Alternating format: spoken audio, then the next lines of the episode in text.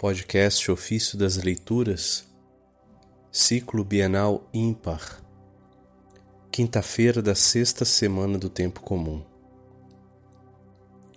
Os apóstolos anunciam ao mundo a alegria. Do comentário sobre o profeta Isaías, de São Cirilo de Alexandria, Bispo. Regozijai, ó céus, porque o Senhor tem misericórdia de Israel. Tocai trombeta, ó fundações da terra. Enquanto os céus se alegram, porque Deus teve misericórdia de Israel, não apenas de Israel carnal, mas também daquela espiritual. Tocam suas trombetas as fundações da terra ou seja, os ministros do anúncio evangélico, cuja voz claríssima se espalha por toda parte, como uma trombeta sagrada, anunciando a todos a glória do Salvador. E chama ao conhecimento de Cristo tanto aqueles que vêm da circuncisão, como aqueles que antes direcionavam o seu culto às criaturas em lugar do Criador. Mas por que as chama de fundações da terra? Fundamento e base sólida de tudo é Cristo, que governa e dirige todas as coisas para que permaneçam estáveis. Nele, todos nós somos edificados como um edifício espiritual, levantado por meio do Espírito em templo santo, em que ele habita. Através da fé, de fato, Cristo habita em nossos corações.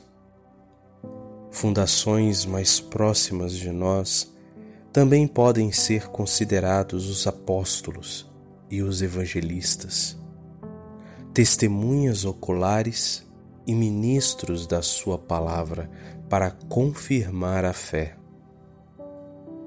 Se seguirmos o seu ensinamento, manteremos uma fé firme contra toda perversão e deformação. Para Pedro, que por sabedoria infusa confessava-lhe a sua fé, proclamando: Tu és o Cristo, Filho do Deus vivo? A ele respondeu: Tu és Pedro, e sobre esta pedra edificarei a minha igreja. Chamando de pedra, eu penso, a inabalável fé do discípulo. Também o salmista diz: seus fundamentos estão sobre os montes sagrados. Isso está no Salmo 87, verso 1.